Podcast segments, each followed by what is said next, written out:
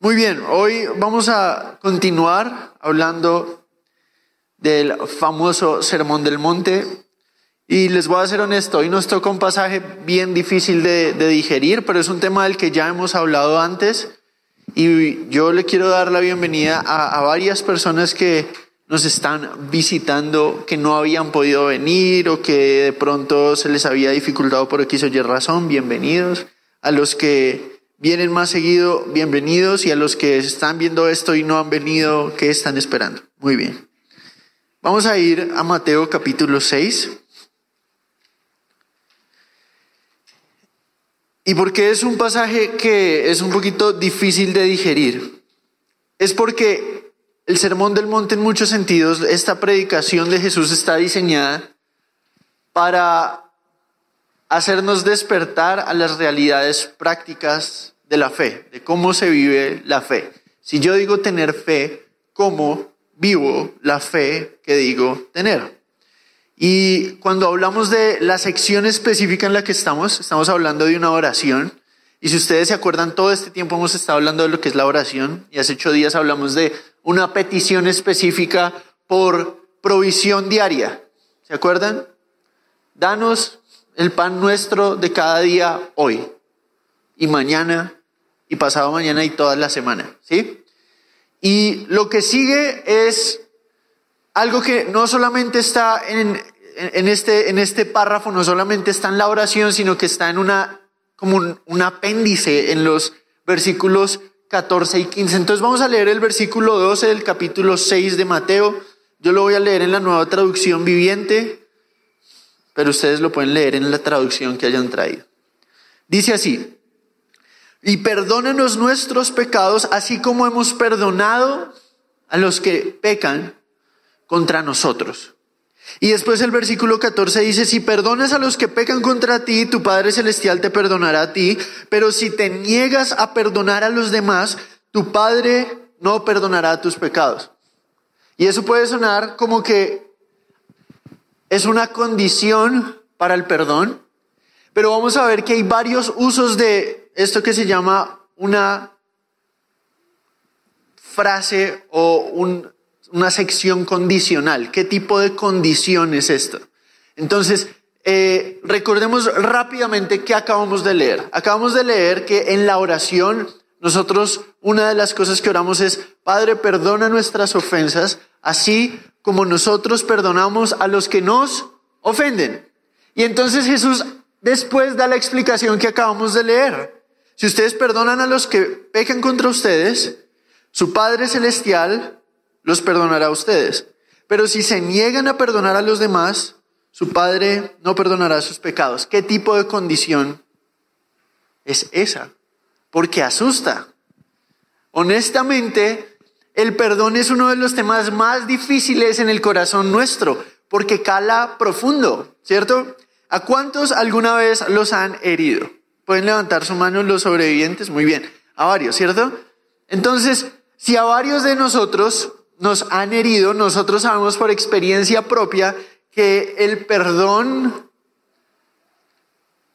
requiere algo profundamente personal y cala profundamente hondo dentro de nuestra vida. Entonces vamos a hablar un poquito de, de, esta idea del perdón a la luz de lo que dice Jesús. Vamos a hablar del perdón de una manera como yo la concebía en este texto a medida que lo leía. Y si ustedes están tomando nota y quieren ponerle un título a esta charla es El arte del perdón. ¿Por qué digo el arte del perdón? No simplemente para ponerle un título entretenido al asunto, sino porque realmente perdonar requiere una gracia, requiere ayuda, requiere práctica. Entonces, en ese sentido es que me refiero al perdón como el arte de perdonar, una práctica que requiere una gracia especial pero no es una gracia simplemente que es para alguien naturalmente talentoso, naturalmente noble, es una gracia que nosotros necesitamos todos recibir. Es ese tipo de cosas que es necesaria para el buen funcionamiento de la vida. Y la verdad es un tema que cala profundo en muchos sentidos en la vida de uno, porque por lo general eh, es más difícil perdonar entre más cercana era la relación con la persona que me ofendió, ¿cierto? Es, es duro. Todos ustedes, yo sé que han tenido esta experiencia dura de que les hagan algo que los sacó de quicio o los hirió profundamente. Y yo quiero que, que recuerden un poquito una situación donde ustedes hayan sido ofendidos y pregúntense a ustedes mismos esta noche, ¿yo he podido perdonar? ¿Realmente cómo sé si he podido perdonar?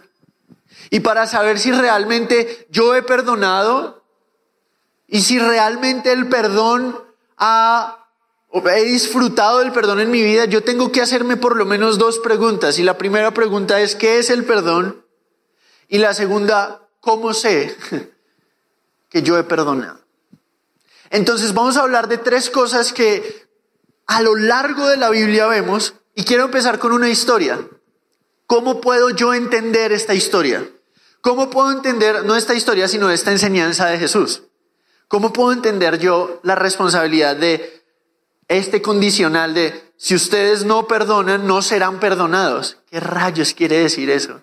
Y saben, eh, yo he tenido muchos encontronazos con la Biblia en mi vida, porque mi mente es muy limitada para, para entender la implicación de lo que está diciendo Jesús.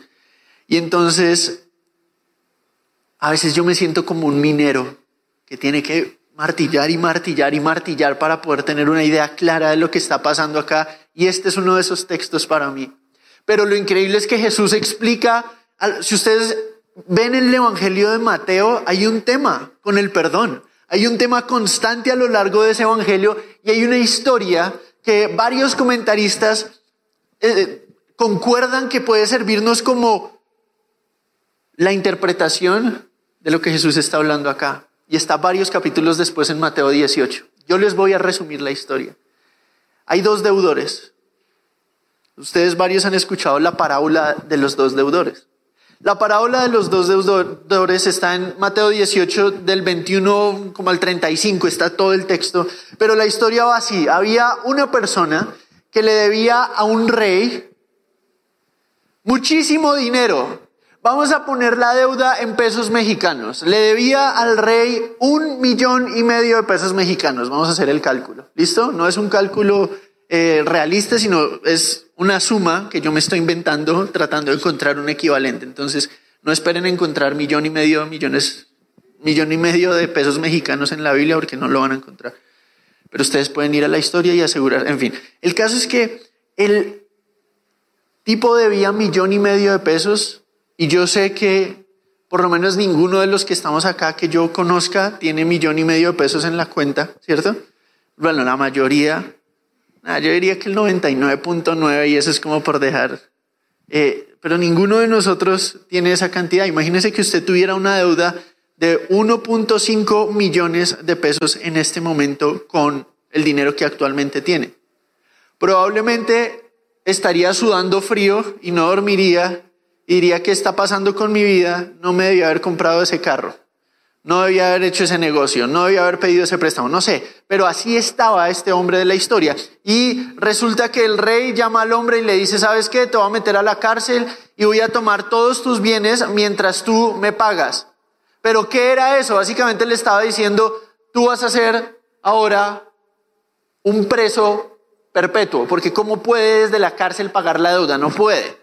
Entonces este hombre se arrodilla y le dice, perdóname, por favor dame más tiempo. Y el rey en misericordia le perdona la deuda. ¿Puede creer eso? Le perdonó un millón y medio de pesos y lo dejó libre.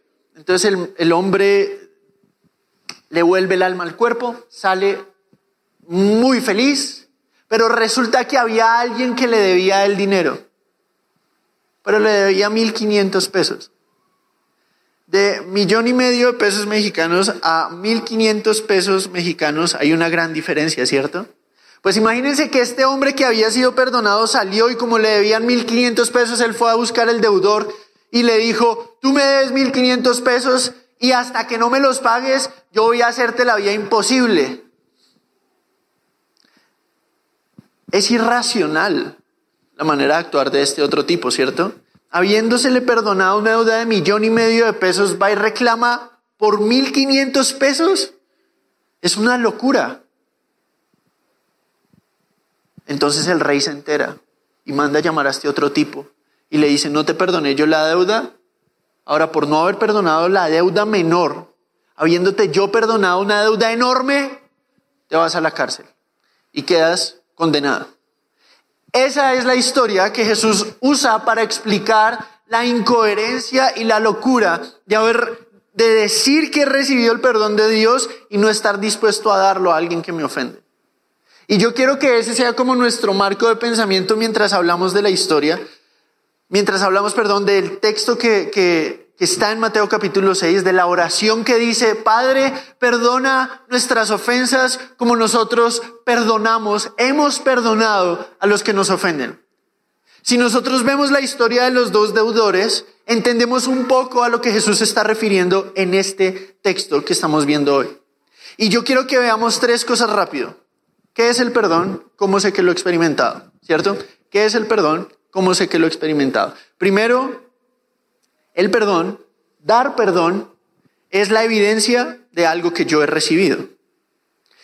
El perdón solamente se puede dar cuando se ha recibido perdón. Y en la vida de la fe, el perdón es el reflejo o la evidencia de que efectivamente yo he sido perdonado. Y yo no sé si ustedes alguna vez han hecho algo malo, pero yo no sé, porque en mi casa crecimos como con un trauma, era un trauma involuntario, porque yo no puedo decir que fue un trauma que porque mis papás, no, no, no, no, no, es, como algo que heredamos, yo no sé si de, de mi papá o de mi mamá o de algún abuelo, pero es que nosotros de chiquitos pedíamos perdón por todo.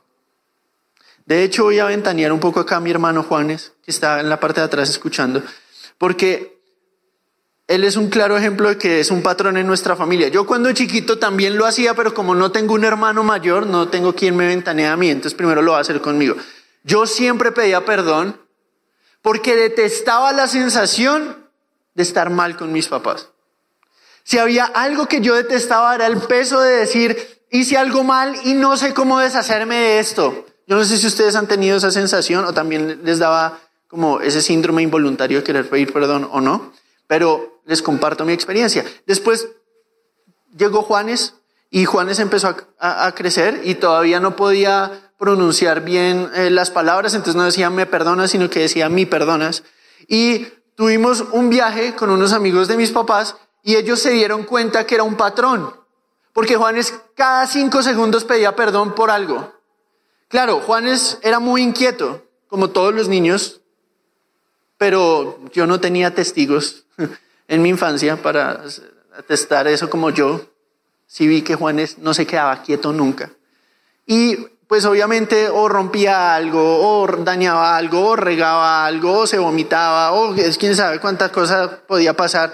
Y entonces, obviamente cuando se vomitaba no pedía perdón, pero cuando dañaba algo corría por todos lados y luego, no sé, hacía cualquier cantidad de cosas todo el tiempo era, ¿mi perdonas? ¿Mi perdonas? Entonces los amigos con los que estábamos le compusieron una canción y llamaron el viaje Mi perdonas. Y yo lo entiendo porque es una sensación que comparto de es horrible saber que hiciste algo mal y no poder deshacerte de eso. Y la vida cristiana empieza no porque uno pida simplemente perdón todo el tiempo por pedir perdón y que... No, no, no, no, no. Es que uno sabe que hay cosas, hay maldad en el corazón del cual uno no se puede despojar, pero realmente le gustaría ser limpiado y empezar de cero. Es la vida del creyente y es la vida nuestra. Y cuando uno lee textos como el Salmo 32, David escribió canciones increíbles y una de las canciones más asombrosas y una de las experiencias más asombrosas que uno puede experimentar es las palabras, eres perdonado, tus pecados te son perdonados. Es como, ¿alguien ha sentido esa sensación? De verdad me preocuparía donde ninguno haya sentido la alegría. La Biblia lo llama la alegría del perdón. Y es algo que hemos hablado antes en esta reunión. Pero David lo pone así. Qué alegría para aquellos a quienes se les perdona la desobediencia, a quienes se les cubre su pecado. Sí, qué alegría para aquellos a quienes Dios les borró la culpa de su cuenta. Los que llevan una vida de total transparencia, Mientras me negué a confesar mi pecado, mi cuerpo se consumió. Y saben, una de las cosas que moldean nuestra vida si estamos alejados de Dios es tratar de tapar nuestra propia culpa y andar justificando nuestros propios errores. Y lo primero que hace el Evangelio es decirnos, tú no tienes que justificarte, porque tú no tienes cómo pagar el mal que hiciste. tú estás perdido. Y entonces empieza con una mala noticia, diciéndonos la realidad de lo que hay en nuestro corazón, pero no se queda ahí. Sino que para todo el que pone su confianza en Jesús, la esperanza y la alegría del perdón es saber que yo no me tengo que justificar. Nunca pude ni tuve que justificarme en primer lugar, sino que lo que Jesús logró en la cruz significa que ahora yo soy hecho justo. Yo recibo lo que Él hizo. Y por su sacrificio mis pecados son borrados. ¿Y cómo experimento eso? Lo experimento a través de la confesión. ¿Y qué es la confesión? Reconocer la realidad de mi corazón, entregarla a Dios y recibir su perdón en Jesús. Es asombroso porque es gracia. Es básicamente un regalo es decir, cuando yo sé que hice algo mal, yo tengo dos opciones. Trato de esconderlo y pretender que no pasó, o lo expongo delante del Dios que ya lo vio de todas maneras y le digo, ayúdame, sabiendo que a ninguno de los que se acerca a Él, Él le echa fuera. Y yo no sé si usted ha tenido esa sensación en su vida, pero yo lo digo porque para mí la culpa fue una lucha mucho tiempo, porque yo no había experimentado la alegría del perdón, porque tampoco había experimentado la libertad de la confesión. Pero cuando yo recibí perdón, cuando yo vi que realmente mis pecados habían sido perdonados y clavados juntamente con Cristo en la cruz, yo dije, soy libre. Eso es la experiencia más asombrosa. De, hecho, tiene una relevancia tan profunda que la Biblia lo llama nuevo nacimiento. Volver a nacer es la experiencia por la cual todos mis pecados son perdonados. Y todo lo que Cristo logró, por gracia es aplicado a mi vida. Básicamente Dios está diciendo, yo te he visto de Jesús y nadie te puede condenar. Básicamente es la escena en Juan capítulo 8 cuando Jesús está con la mujer adúltera y todo el mundo está a punto de echarle un pedradón, le, dicen a Dios, le dicen a Jesús, Jesús, ¿qué hacemos con esta mujer? La ley dice que la apedreemos. Y Jesús dice, bueno, el que esté libre de pecado, tire la primera piedra. ¿Y qué empieza a pasar? Uno a uno, los hombres que querían apedrear a esta mujer que fue encontrada en el acto mismo de adulterio, empezaron a dejar sus piedras en el piso y Jesús la mira y le dice, ¿dónde están los que te condenan? Y la mujer le responde, se han ido. Y Jesús le dice, tú vete y no peques más, ni yo te condeno, ni yo te condeno. Ni Dios te condena. ¿Ustedes saben la alegría de lo que es experimentar eso? De saber que soy inocente por lo que Cristo logró sin que yo hubiera hecho nada excepto recibirlo. Recuerde. Y si no ha tenido esa experiencia, entonces no podemos pasar del punto uno porque no se puede dar algo que primero no se recibe. Y el perdón es, el poder perdonar a alguien es la evidencia del regalo del perdón que yo he recibido. Entonces, perdóname, perdóname, continúo en este mismo punto porque es crucial que lo entienda. La alegría del perdón me habilita para perdonar. El haber recibido la limpieza de mi conciencia y de mi corazón quiere decir que ni yo mismo me puedo perdonar, me puedo condenar. Porque acá está con lo que yo luchaba. Yo luchaba mucho con este concepto de que yo no me podía perdonar lo que yo sabía que había hecho con mi vida. Y yo no sé si a ustedes les pasa eso, que hay cosas que ustedes dicen, ni yo me las puedo perdonar. Pero aquí está la lógica del Evangelio. Cuando yo me acerco a Jesús y le entrego mi vida, yo le puedo decir a mi propio corazón, si Dios ya te perdonó, ni tú mismo te puedes condenar. Es decir, yo me tenía que predicar eso. Jesús conoció lo peor de mi corazón porque Él lo llevó sobre sus hombros en esa cruz y recibió el castigo que yo merecía. Y al derramar su sangre me limpió con la limpieza que no puedo encontrar en ningún otro lugar. Es una cosa que alguien más me diga, todo está bien, te perdono, pero que Dios, el Dios contra el que pequé, ¿saben? Los términos que Jesús usa para describir perdón y ser perdonado son términos que se usan financieramente como deuda y perdón de deuda. Es decir, él básicamente está diciendo, en, en otras palabras,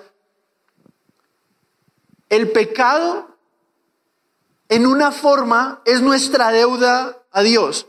Pero ¿cómo estoy endeudado yo con Dios? Bueno, si Dios es el creador del universo y todo el universo le pertenece a Él y Él me creó con un propósito y yo en vez de seguir su diseño y su plan bueno para mi vida, hago mi propio camino, lo que estoy diciendo en la práctica es, yo no quiero a Dios, yo soy mi propio Dios. Y el dilema humano es que todos hemos dicho eso. Todos. Todos hemos dicho, yo tengo una mejor idea. Y todos nosotros constantemente nos estrellamos con la realidad de, yo no tengo una mejor idea, pero estoy insistiendo en hacer mi idea. Es como... Hay cosas que yo no entiendo que los niños chiquitos hacen. Y acá no solamente estoy hablando de mi hermano, ya mi hermano ya lo pueden sacar de su mente en este ejemplo de niños chiquitos. Pero uh, ¿Ustedes han visto que a veces los niños se pegan contra la pared solo porque sí? Yo he visto esto en por lo menos unos 5 o 6 niños. Uno no entiende por qué quieren causarse una contusión cerebral simplemente dándose golpes contra una pared y por lo general va algo como así. Ah, ah, ah, y repiten como una, es como un canto monosílabo y, y, y yo no entiendo la lógica de eso, nunca la he entendido. A veces es hacia atrás con una pared, a veces es hacia adelante y nosotros somos exactamente igual. Hacemos las mismas tonterías esperando resultados diferentes. Nos estrellamos contra la pared de nuestra terquedad porque constantemente queremos justificarnos. Porque el orgullo nos impulsa a decir tú tienes la razón aunque toda la evidencia demuestre lo contrario. Hasta que Jesús llega y nos muestra la verdad. Y es la verdad la que nos hace libres. Y la verdad es, yo necesito ayuda. Yo necesito perdón. Y yo no me lo puedo dar a mí mismo. Y de pronto a algunos se les olvidó la alegría del perdón. Yo lo digo porque a mí se me ha olvidado. Y lo interesante es, alguien lo explica de esta manera. El punto no es tanto que el perdonar sea una condición para ser perdonados, sino que el perdón no es un proceso de una sola vida, debe ser dado. No se puede disfrutar realmente o no se ha disfrutado realmente el regalo del perdón hasta que se ha dado a alguien más. Porque cuando yo perdono a alguien, yo estoy diciendo, yo soy un deudor cuya deuda fue perdonada Ahora yo quiero perdonar y dar de lo que yo he recibido. Piensen en cualquier conflicto en el mundo. El, conflicto entre dos personas, ¿cuál es? Porque dos personas se pelean y permanecen peleadas. Porque una o ambas personas sienten que hay una deuda. Esta otra persona me debe algo a mí, me robó algo a mí, me robó parte de mí. Entonces, ¿por qué no lo puedo perdonar? Porque se llevó algo que me tiene que devolver. Y entonces, ¿cuál es mi respuesta natural? Querer tomarlo de vuelta con mis propias manos, ¿cierto? Y ahí empieza el conflicto. Porque probablemente la otra persona dice, yo no me llevé nada, más bien tú fuiste el que... Y así son todos los pleitos y guerras. Son conflictos donde una o ambas partes son incapaces de perdonar porque son incapaces de verse a sí mismas primero como realmente está su propio corazón. Es decir, nosotros como cristianos creemos que compartimos dos cosas con todo el resto de la humanidad. Primero, que somos creados a imagen y semejanza de Dios. Eso todos los seres humanos lo tenemos en común. Y segundo, que todos hemos pecado. Esa es la segunda cosa que tenemos en común. Somos pecadores. La diferencia es que el que ha creído en Jesús ha sido liberado para reconocerlo y recibir el antídoto, que es Jesús.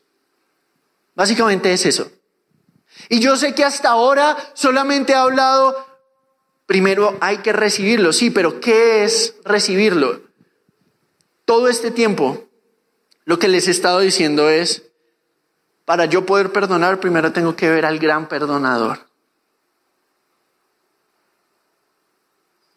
No hay una ofensa, por atroz y horrible que sea, que yo haya recibido, que sea peor de lo que yo he hecho en contra del Dios que me perdonó. Por escandaloso que eso sea, es la verdad. No hay nada que les hayan podido hacer a ustedes o a mí que sea peor que la maldad nuestra hacia aquel creador que durante gran parte de nuestra vida no solamente ignoramos, sino contra quien nos rebelamos y resulta que Él es el que le pertenece todo lo que hay y en su misericordia nos creó en amor y misericordia. Y usted puede decir, sí, pero mis papás no me planearon. Sus papás puede que no lo hayan planeado, pero Dios sí lo planeó. Sus papás no eligieron que usted específicamente fuera el hijo o la hija, pero Jesús, Dios, desde antes de la fundación del mundo, sí pensó en nosotros, en cada uno de nosotros contra Él es que fallamos, en primer lugar. Y hasta que nosotros no nos vemos como realmente estamos, no podemos recibir la magnitud del regalo que se nos ofrece en Cristo. Y eso es básico. Todo lo que les estoy hablando es cristianismo 101. Entonces, si lo primero es que el perdón es la evidencia de un regalo que yo he recibido. Lo segundo es que el perdón es la libertad de soltar. Y acá está lo interesante acerca de la palabra perdón. La palabra que Jesús usa para perdón es una palabra que también quiere decir soltar, dejar ir.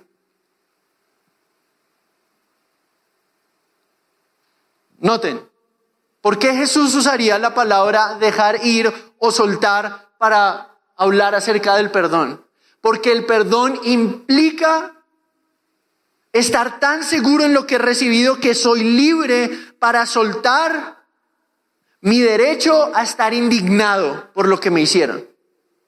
Yo suelto mi derecho a enojarme porque he recibido algo más profundo que el daño. Entonces la pregunta es, ¿por qué Jesús nos diría que dejemos ir la ofensa? Porque la gracia que yo he recibido es eternamente más profunda que cualquier ofensa que me hayan hecho. En otras palabras, el amor de Dios derramado sobre aquellos que lo han recibido es suficiente para liberarme de este sentido de esta persona me robó algo que nadie más me puede entregar. No, la gracia dice, no hay nada que alguien te pueda hacer a ti, por horrible que sea, que te pueda robar la dignidad y la identidad que Dios te dio. Nada ni nadie puede robar lo que Dios ya hizo por cada uno de ustedes. Nada ni nadie puede calar más profundo en su corazón que lo que la gracia de Dios puede. ¿Ustedes pueden entender eso? Yo quiero que sean un poquito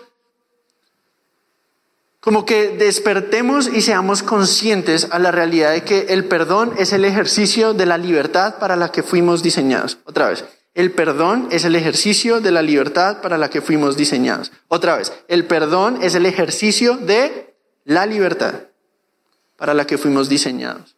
Porque solo alguien verdaderamente libre y solo alguien verdaderamente seguro puede soltar y dejar ir una ofensa verdaderamente grave.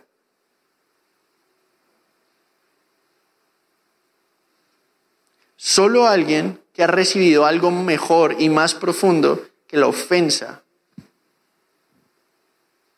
Vamos a poner un ejemplo. José era el menor de varios hermanos.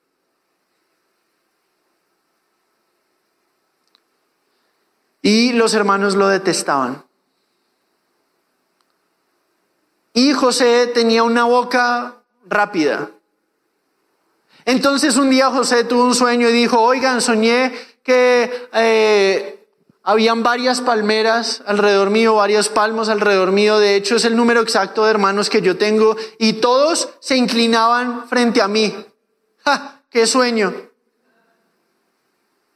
¿Y los hermanos que le dijeron? Pues claro, sape, sáquese, lárguese, y después fue y contó otro, sueño igual, pero esta vez se lo contó a los papás y a los hermanos y les dijo, no solamente pasó lo que les dije en el sueño anterior, sino que también la luna y el sol se inclinaron. Y los papás le dijeron, ¿cómo así? Entonces nosotros también nos vamos a inclinar ante ti. O sea, José no tenía problemas de inseguridad, si me hago entender. José era una persona que no tenía como complejo de inferioridad, más bien tenía lo contrario, de pronto, quién sabe. La Biblia no nos dice, pero sí hablaba más de la cuenta. O sea, alguien que dice, oye, tuve un sueño contigo que tú te inclinabas ante mí, pues no va a caer bien. ¿Sí me a entender? No es como que sea la persona que cae bien de primerazo. Entonces los hermanos no solamente no lo querían, sino que lo detestaban. Porque aparte, pues José tenía la costumbre de contarle al papá lo que hacían los hermanos. Y pues, ¿a quién le cae bien un hermano que va y cuenta lo que uno hace y que está precisamente haciendo para que no vean? Es como la persona que está en la clase y dice, maestro, dejó tarea y no la revisó faltando tres minutos. Yo no sé, es esta sensación de ya, voy a llegar al final de la clase y se le olvidó la tarea y uno está a punto de celebrar y alguien levanta la mano y se vuelve la persona más popular de la clase en ese momento. Se vuelve la persona que todos aman. Eh, todo el mundo quiere ser amigo de esa persona. Así era José. Entonces, lo chistoso es que a José parecía que no le importaba. La Biblia cuando describe la situación de José, no describe la vida interna de José, no describe lo que José pensaba cuando sus hermanos se burlaban de sus sueños y le decían literal, José el soñador. José el soñador era la manera en la que los hermanos se burlaban de José. Y entonces, ¿qué decidieron hacer los hermanos? Un día el papá le dijo a José, ve y revisa qué están haciendo tus hermanos. Entonces ¿Cuál caperucita roja? José pasó y fue. Le dijeron dónde estaban los hermanos y los hermanos lo vieron de lejos y dijeron, hay que aprovechar que, que lo tenemos acá y se puso solito y hay que matarlo.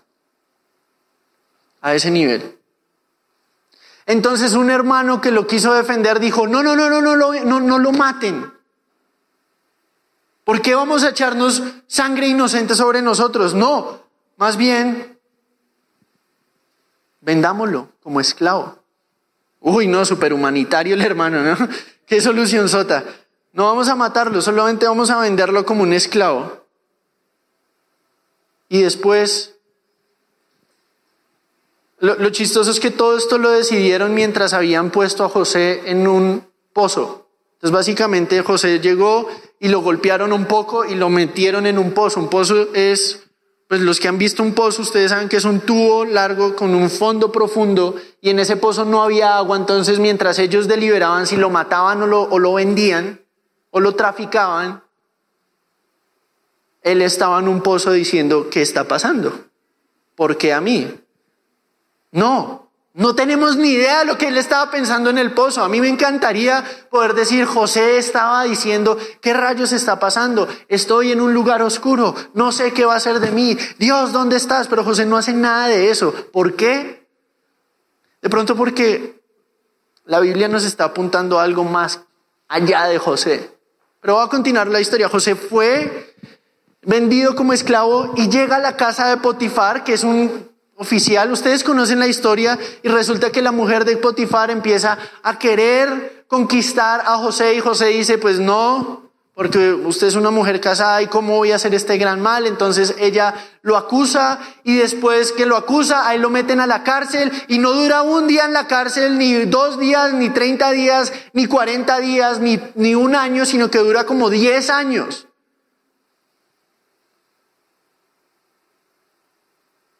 Y uno se pregunta, si uno fuera José, y yo pienso, mi propia familia me vende,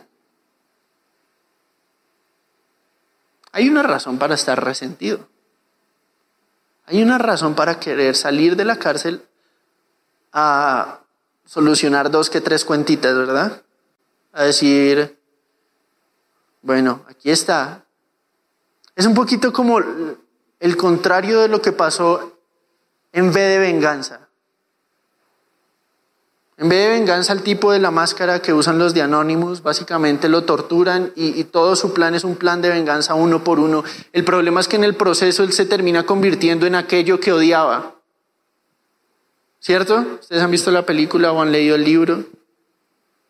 Bueno, con José es como la historia, si, si esa historia es B de venganza, la historia de José es más como De amistad, no sé cómo llamarlo porque es raro que alguien no salga con ganas de matar a las personas que lo vendieron como esclavo y nunca iba a volver a ver a su padre y su padre lo amaba y él amaba a su padre, pero lo vendieron como esclavo, lo acusaron de algo que él no hizo, él tenía todas las razones para estar resentido con el mundo, pero resulta que había algo que él entendía que nosotros no vemos sino hasta prácticamente el último libro de Génesis, el último capítulo de Génesis. ¿Por qué no quiso matar a sus hermanos. Resulta que cuando sale de la cárcel, haría gracia delante de Faraón, se convierte como en el primer ministro de Egipto y empieza a haber un hambre en la tierra y resulta que él era el administrador del único país que tenía comida y ese país tenía comida porque Dios le había dado la sabiduría para administrar. Entonces la historia más dramática que ustedes se pueden imaginar eh, no se compara con la historia de José. Es un drama no, no, no. Y no sabemos qué estaba pensando José sino hasta Génesis capítulo 50 y vemos el versículo 20. Y entonces este es el final básicamente de la, de la historia, pero resulta que los hermanos van a Egipto buscando comida y no sabían que era José el que les iba a dar la comida y se arrodillan y dicen, básicamente el sueño de José se cumple. No, y no era un sueño como que él decía, uy, yo quiero que mis hermanos se arrodillen. Yo creo que parte de nuestro malentendido con esa historia es que confundimos la palabra sueño. Sueño en esta historia no se refiere a José soñó toda su vida con que su familia se arrodillara delante de él y le besara los pies. Imagínense qué tipo de sueño sería ese. Pues claro, ¿a quién no le gustaría que los hermanos y los tíos y los primos y los papás, todos arrodillados? El ego humano es así, pero la Biblia habla de que él simplemente soñó algo y se cumplió de una manera muy diferente y por propósitos muy diferentes. Y, aparentemente José entendía de qué se trataba el asunto. Resulta que el papá de José muere y los hermanos les empieza a dar miedo de que José los vaya a matar. José tenía mucho poder y sus hermanos y las familias de sus hermanos dependían de él. Y entonces José sabía que esto estaba pasando y ellos se le arrodillan otra vez a José y le dicen, por favor, no te vengues de nosotros. Básicamente, no nos hagas lo que nosotros te hicimos. Y miren lo que responde José en el versículo 20 del capítulo 50 de Génesis. José y sus hermanos con, perdón, pero José le respondió, versículo 19, no me tengan miedo. ¿Acaso, ¿Acaso soy Dios para castigarlos? Ustedes se propusieron hacerme mal, pero Dios lo dispuso todo para bien. Él me puso en este cargo para que yo pudiera salvar la vida de muchas personas. Yo seguiré cuidando de ustedes. No, no tengan miedo. Yo seguiré cuidando de ustedes y de sus hijos. Así que hablándoles con ternura y bondad, los reconfortó. Perdonar en otras palabras es dejar que Dios se ocupe de las injusticias que yo no puedo entender y descansar seguro en que el Dios que me sostiene no me va a soltar. El perdón es libertad porque es una seguridad, pero una seguridad en que en que el Dios que me ama ese mismo Dios está por encima de las circunstancias. Ese Dios ve todo lo que me ha pasado. Ese Dios ve todo lo que yo he hecho, lo malo, lo bueno y lo malo que han hecho contra mí. Entonces hay un Dios vivo que vio el abuso de los hermanos de José hacia José y él estaba usando toda la situación para cumplir el propósito bueno que él tenía para la vida de José. En otras palabras, el resumen es este. Ustedes se propusieron hacerme mal. Pero Dios dispuso todo para bien nuestro. Y descansar en el amor de Dios es saber que no hay nada que me puedan hacer, que el Dios que me sostiene no use para mi bien. Piensa en la injusticia más profunda. De pronto, cuando vemos la historia de José, nuestras propias injusticias cobran menor sentido como esa mala calificación que me puso el profe solo porque le caía mal, injusticia, como ese jefe que me quiere hacer la vida imposible simplemente porque le caí, le entré en reversa.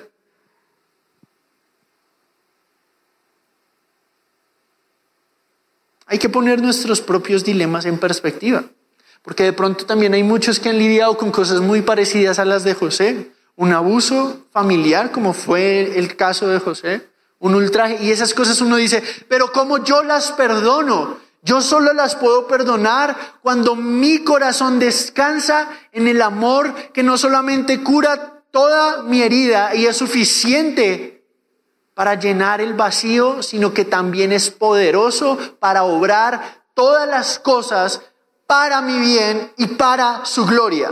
Y eso, en otras palabras, se llama fe. Entonces, si, la, si el perdón es la evidencia de un regalo recibido y la libertad de poder soltar y dejar ir, porque yo estoy confiado en Dios. ¿Y, y cómo resumiría yo eso? En esencia, yo puedo soltar la ofensa que alguien me hizo, porque yo conozco un Dios que nunca va a soltarme a mí. Él sabe lo que pasó. Él sabe lo que pasó. Y cuando hablamos de perdón, el perdón es la manera como le predicamos al mundo que nuestro Dios es real. ¿Por qué? Porque para perdonar yo tengo que saber cuál es mi esperanza. Yo tengo que saber quién está, en control. En otras palabras, el perdón, en últimas, es el reflejo de una fe genuina. Si ustedes quieren ver qué tan genuina es su fe, mire qué tan rápido perdona y es libre realmente para perdonar las ofensas. Eso no significa que yo me ponga para que me usen y me ultrajen. No, no, no. Pero cuando me usen y me ultrajen, yo sé que hay algo más profundo que fundamenta lo que yo soy y no es la ofensa, pero muchos operan desde el resentimiento y la herida. Y el no perdonar también da un fruto. El no perdonar vuelve a la gente prevenida, amargada e iracunda. ¿Por qué? Porque sienten que les robaron una parte de ellos que nadie les va a poder devolver. Entonces, para concluir nuestro tema,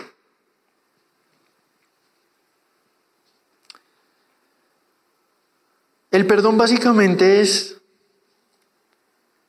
Martín Lutero lo ponía así, el perdón externo que muestro en la práctica es una señal segura de que tengo el perdón divino de mis pecados. Es decir, el perdón que yo doy es la señal segura, es la señal práctica de que he recibido el perdón de Dios por mis pecados. De la misma manera, si no muestro a mi prójimo perdón, entonces tengo una prueba segura de que no estoy perdonado ante Dios, sino que sigo en incredulidad. ¿Y qué tiene que ver la incredulidad con el perdón? Que una persona que no perdona no es capaz de creer en el Dios que es más poderoso que la ofensa. Y una persona que no perdona es una persona que toma la justicia en sus propias manos porque la incredulidad hace creerte que tú eres dueño de tu propia vida. En otras palabras, que tú eres Dios. ¿Sí, están entendiendo la, la relación lógica? ¿Sí? Básicamente, una persona no puede perdonar por incredulidad de la capacidad de Dios para ir más profundo que cualquier ofensa. Y si yo estoy ofendido hoy por algo que me hicieron, yo no les hablo esto para añadirles culpa por estar ofendidos. Les hablo esto para dar, darles esperanza de que hay libertad en Cristo para el ofendido.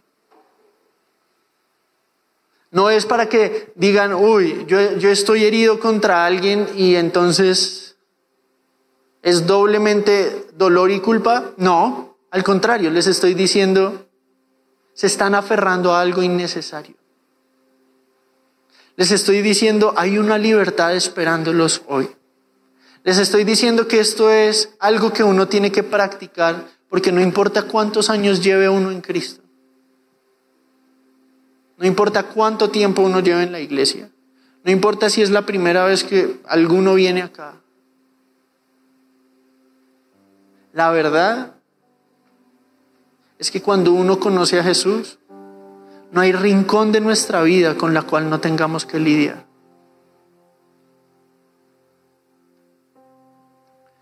Y yo puedo perdonar cuando puedo dejar la ofensa en manos de alguien. Cuando puedo dejar la deuda en manos del Dios que conoce todo. ¿Qué tiene que ver el perdón con la fe?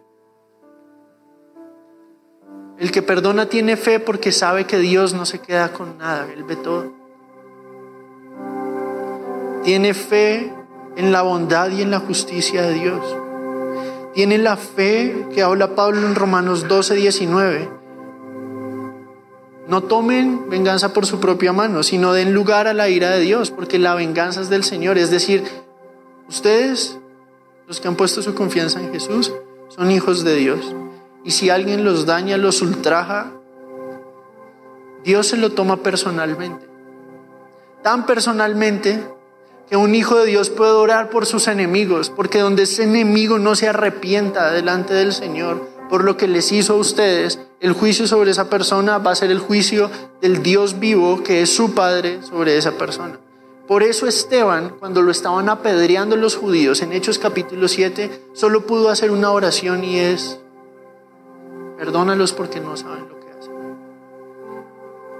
Y hay gente que los ha ofendido y hay gente a quien ustedes han ofendido y ustedes no tienen ni idea la profundidad del daño que le pueden hacer a alguien. Así como la persona que los ofendió de pronto no tiene idea de la profundidad del daño que les causó. Pero Dios sí sabe. Dios sabe exactamente. Y la fe dice, yo hoy quiero presentar esto delante de ti, esta rabia que siento. Y muchos lidian con la ira. Y la ira es una forma de tomar justicia, de dañar en mi corazón a la persona que me hizo daño. En vez de soltar. Porque por más daño que me hagan, no pueden realmente tocar mi identidad. Entonces yo no necesito andar vendiéndome por amor barato, tratando de compensar la ofensa. ¿Y cómo sabe uno si necesita perdonar? Pablo nos lo enseña en el libro de Efesios, en el capítulo 4, en el versículo 31. Sean libres. La invitación de hoy a todos los que están acá y a los que están viendo es esta. Sean libres. ¿De qué? De toda amargura. Déjeme preguntarle, ¿usted está amargado hoy? Si usted está amargado, probablemente necesita la libertad que viene del Dios que sabe exactamente cuál es la causa de la amargura. Dice, líbrense de toda furia. ¿Tiene rabia? Tiene tanta rabia que no ha podido escuchar este mensaje. Tiene tanta rabia que solamente quiere romper cosas. Este mundo tiene mucha rabia. ¿Se acuerdan que hace ocho días hablamos de que el mundo tiene mucha rabia? Y nos da rabia porque las cosas no salen como queremos y creemos que nuestra idea es la idea correcta. Pero cuando cedemos el control, viene la claridad. Y viene la paz de saber que aquel que realmente tiene el panorama completo es el que encamina mis pasos en su propósito. De pronto usted tiene rabia contra sus papás. ¿Por qué mi papá me dejó si era el que me tenía que haber cuidado? No sé, pero sí sé que hay un papá mejor que cualquier padre que sostiene su vida aun cuando usted se siente abandonado. O de pronto es enojo. O de pronto son palabras duras para tratar de que el otro sienta lo que me hizo sentir a mí.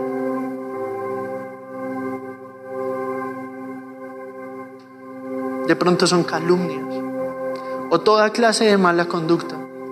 Pero líbrense. ¿Quieres ser libre?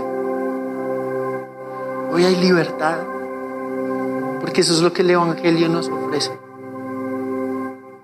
De recibir perdón para dar perdón y disfrutar la alegría de la reconciliación.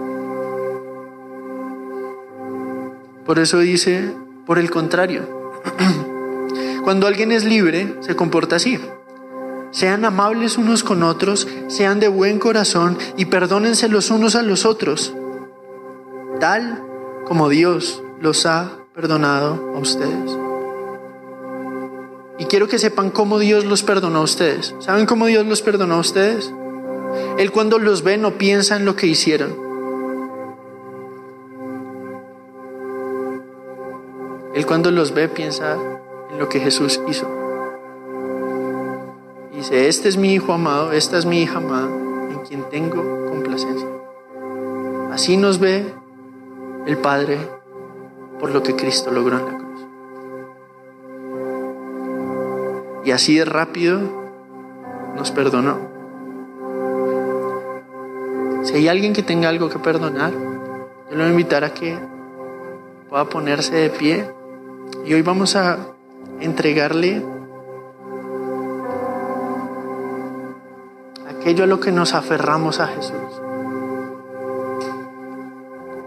Si usted sabe que hay algo, ¿Por qué, les digo que si hay alguien que tenga algo que perdonar se ponga de pie? Porque es un acto de fe donde yo digo, voy a soltar. Voy a soltar. Voy a soltar lo que me hicieron porque ya no puedo más. Y al final del día, yo se los digo porque eso me ha liberado a mí.